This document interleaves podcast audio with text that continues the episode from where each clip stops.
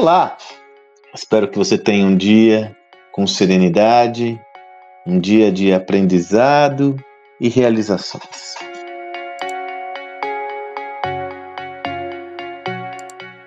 A história que eu vou compartilhar com você hoje é uma história que ficou muito clara para mim essa semana e você vai entender os motivos. Isso aconteceu no meio de 2015.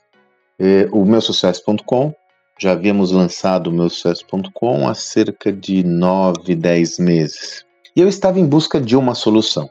Quem trabalha com receita recorrente, com assinatura, vai se identificar com o meu problema. Eu tinha duas modalidades de pagamento para assinatura. O cartão, que é o modelo recorrente convencional, você coloca o cartão e é debitado de sua conta todo mês o valor da assinatura. Agora, tem muitas pessoas no Brasil, e eu confesso a você que eu fui surpreendido com esse projeto. A despeito de ter lançado o projeto a um valor não tão alto, era 55 reais quando nós lançamos, eu descobri que é, temos um contingente grande de pessoas no Brasil que não tem um limite maior no seu cartão de crédito. Por mais que o valor não fosse tão alto, isso se traduzia em oportunidades de vendas não concretizadas, né? Seja porque a pessoa tem um limite baixo, seja porque a pessoa não tinha cartão, né? estou falando 2015, né, pessoal? Não faz muito tempo, mas as coisas eram diferentes.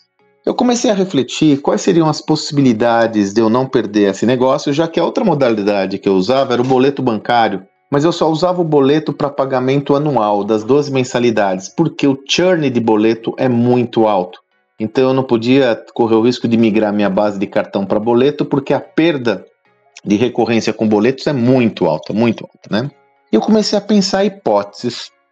Aí eu falei, puxa, e se eu conseguisse fazer uma parceria com alguma instituição financeira, aonde eu, de alguma forma, a liberação de um crédito menor para esse indivíduo, um crédito pequeno, eu faço um acordo com essa instituição financeira, inclusive de alguma forma garantindo parte desse risco. Então vamos lá, se é 55 reais a mensalidade, sei lá, eu entro no risco eu falo, ó, se ele não pagar metade aí eu, eu compartilho. Nem sei exatamente qual era o limite que nós iríamos conversar, mas eu queria achar uma solução. Naquela época começaram a surgir os bancos digitais. Na realidade não os bancos digitais, surgiu o Nubank. E aí eu falei, puxa, ó, essa história do Nubank é legal. Já que eles estão crescendo a base, e se eu fizer um acordo com eles? A gente faz alguma iniciativa de oferta do Nubank para quem vai adquirir a assinatura. A gente oferece um crédito mínimo. Eu, de qualquer forma, como eu disse, eu, eu, eu calciono esse crédito se for necessário.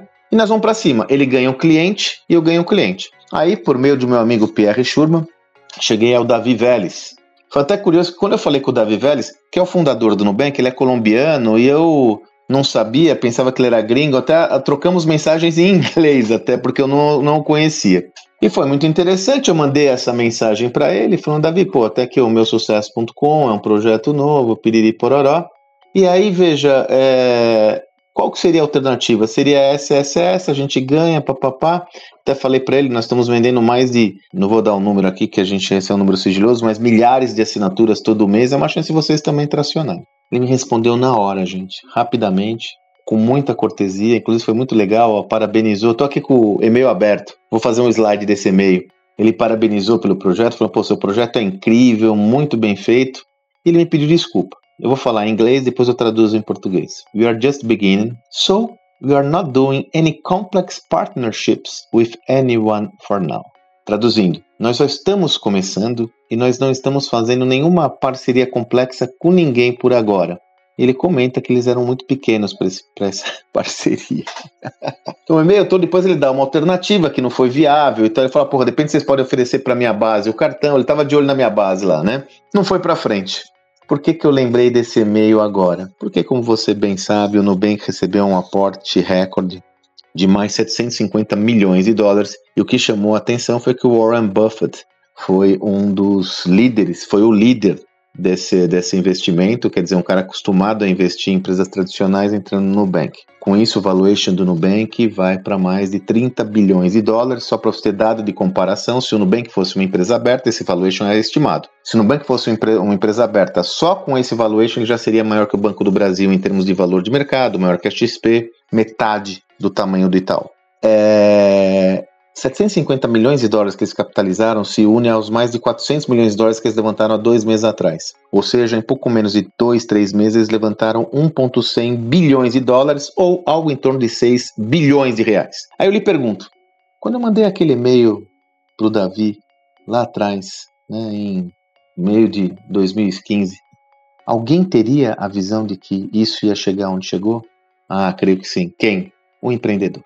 O empreendedor, quando começou o negócio, seguramente, a despeito de ter recebido N nãos, eu até, numa das minhas exposições do Nubank, eu, eu cito um quote dele, uma entrevista dele, que ele falou que antes de lançar o Nubank, ele foi falar com os principais líderes do segmento uh, financeiro do Brasil e todos falaram: esquece, é impossível, com toda a regulamentação, Banco Central, isso nunca vai dar certo. E olha o que aconteceu. Hoje é uma das maiores startups do mundo, uma das 10 maiores startups do mundo o Nubank, se não me engano é sexto ou sétimo. Por que, que eu trouxe essa? Por que, que eu lembrei com tanta vivacidade desse exemplo e trouxe para vocês? Você é do tamanho das suas ambições. Eu digo que se, muitas falam, ah, tenho um negócio pequeno. Eu falo, seu negócio não é pequeno, ele está pequeno. E ele pode ser do tamanho da sua ambição. Se a sua ambição for pequena, ele será pequeno. Agora, se a sua ambição for grande, os desafios são imensos. Mas você pode construir esse negócio. Quando a gente olha agora o Nubank com todo esse tamanho, esse porte, eu vou fazer um print desse, desse e-mail, vou fazer um slide para falar: será que alguém imaginava que isso ia acontecer há meros cinco anos atrás?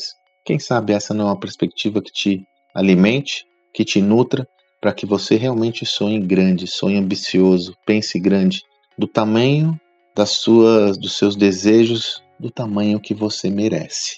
Como é o caso do Nubank, como é o caso dessa galera toda que tá botando para quebrar. Aliás, é engraçado, né? Eu fiz um post, um áudio há um tempo atrás, né? Uns três anos atrás, que eu não fui aceito por eles. Não tem problema nenhum, respeito absolutamente o, o banco, respeito as opções deles e continuo admirando demais esse projeto, como não poderia ser diferente. Vamos para cima, gente. Aliás, ó, vou convidar você de novo a responder a enquete que eu levantei, tá? Que se você está tá me ouvindo pelo Telegram, a enquete eu, eu postei ontem, falando sobre a continuidade dos meus áudios diários, aumento a frequência ou não. Então, se você puder, por favor, contribuir. Se você não está me ouvindo pelo Telegram e puder mandar uma mensagem, a questão é: eu continuo com meus áudios diários, diminuo a periodicidade ou paro de fazer esses áudios? Eu tenho, eu gostaria de tomar essa semana para uma reflexão sobre a continuidade desse projeto e como. Você me ajudaria dando a seu retorno. Espero que você tenha um excelente dia com sonhos incríveis para serem realizados e até amanhã.